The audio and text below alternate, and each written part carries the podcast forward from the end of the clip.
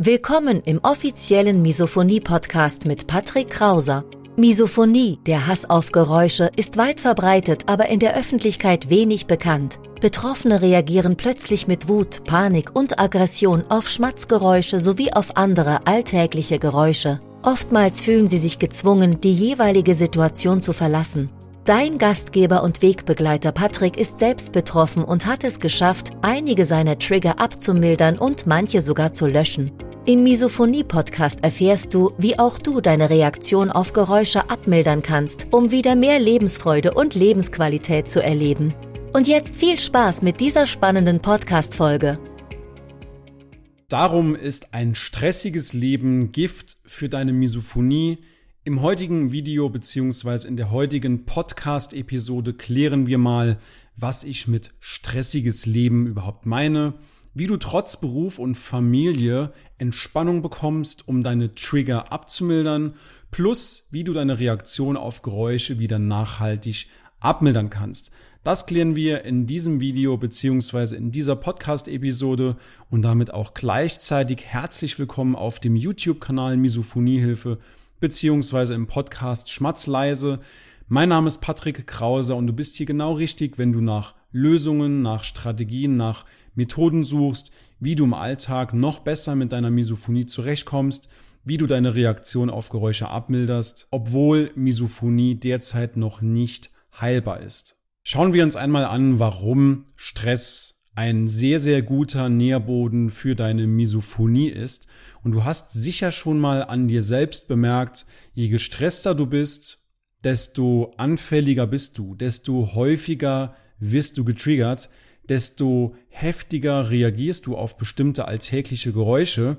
Genauso ist es aber auch umgekehrt. Je entspannter du bist, desto seltener wirst du getriggert, desto weniger machen dir Trigger im Alltag aus. Man kann also diese Korrelation zwischen Stress und zwischen Triggeranfälligkeit eindeutig herstellen. So zumindest meine Erfahrung und die Erfahrung von vielen, vielen Misophonikern, die ich kennengelernt habe. Und dieser Umstand, der kollidiert natürlich mit dem beruflichen beziehungsweise auch mit dem privaten Alltag.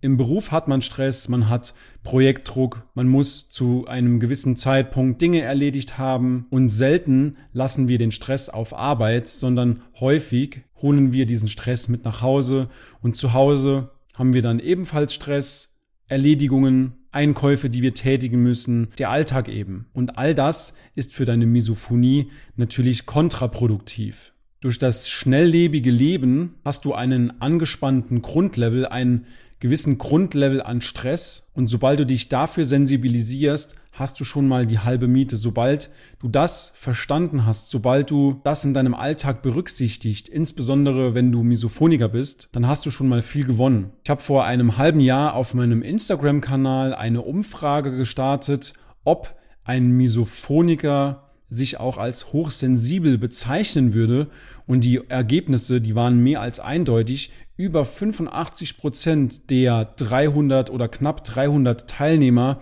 die haben gesagt, dass sie selbst hochsensibel sind.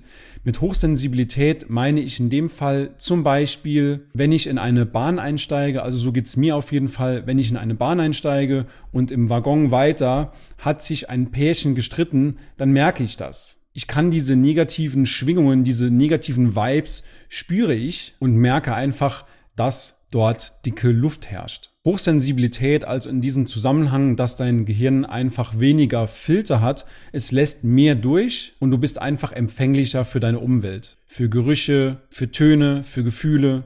Und ich versuche diese Hochsensibilität auch für mich nicht als Schwäche auszulegen, sondern als Superkraft. Diese Hochsensibilität macht mich zu einem sehr, sehr empathischen Menschen, zu einem guten Zuhörer und ich kann mich sehr, sehr gut in andere Menschen hineinversetzen. Der Nachteil dieser Hochsensibilität ist natürlich, dass man die Gefühle von anderen Menschen fühlt. Es kann ab und zu mal etwas belastender sein, aber im Grunde sehe ich diese Hochsensibilität bei mir als Superpower. Und die Lösung dieses Problems, dieses alltäglichen Stresslevels ist es eben, dass du an deinen Gewohnheiten arbeitest, an deinem Lebensstil.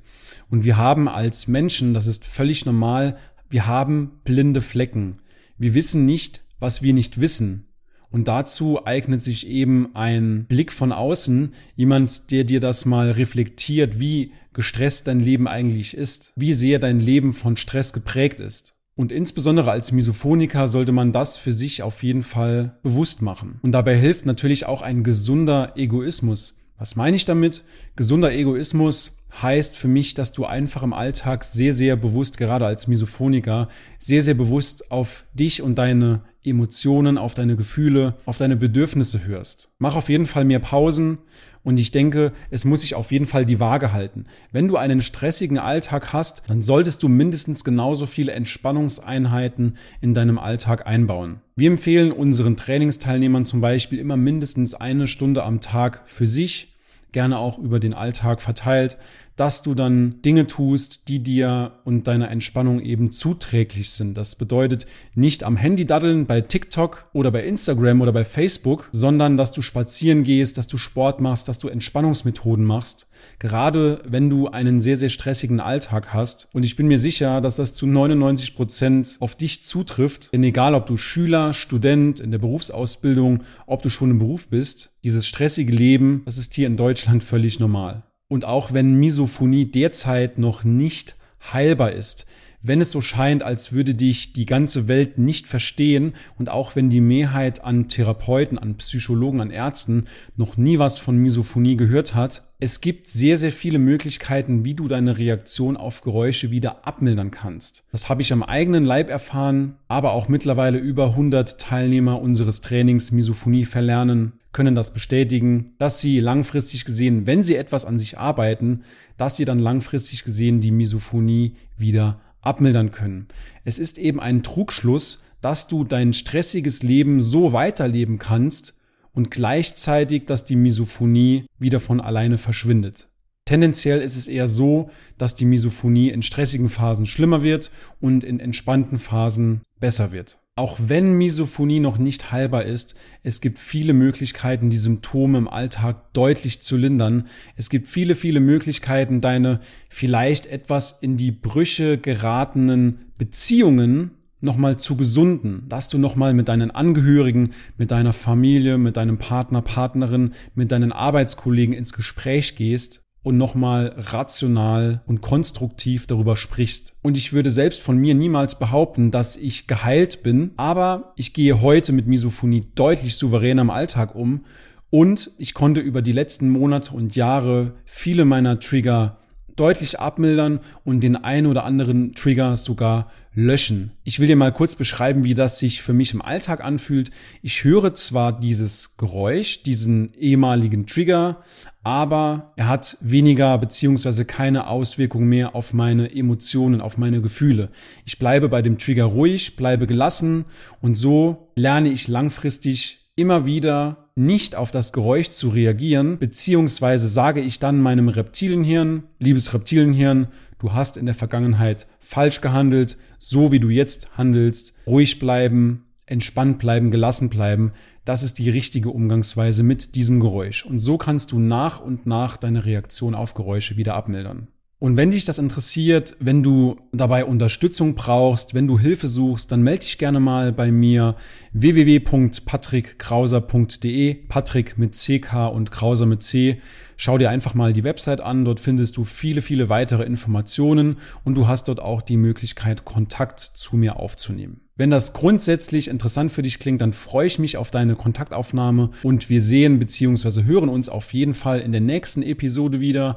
Bis dahin, dein Patrick Krauser. Ja, ich möchte mich bedanken dafür, dass du dieses Programm ins Leben gerufen hast. Was ich auch noch gedacht habe, ähm, man ist als Misophoniker, also ich zumindest, auch sehr, sehr skeptisch. Also wenn da jemand kommt und sagt, ich habe die Lösung oder ich habe einen Umgang damit, dann denkt man erstmal, aha, spannend.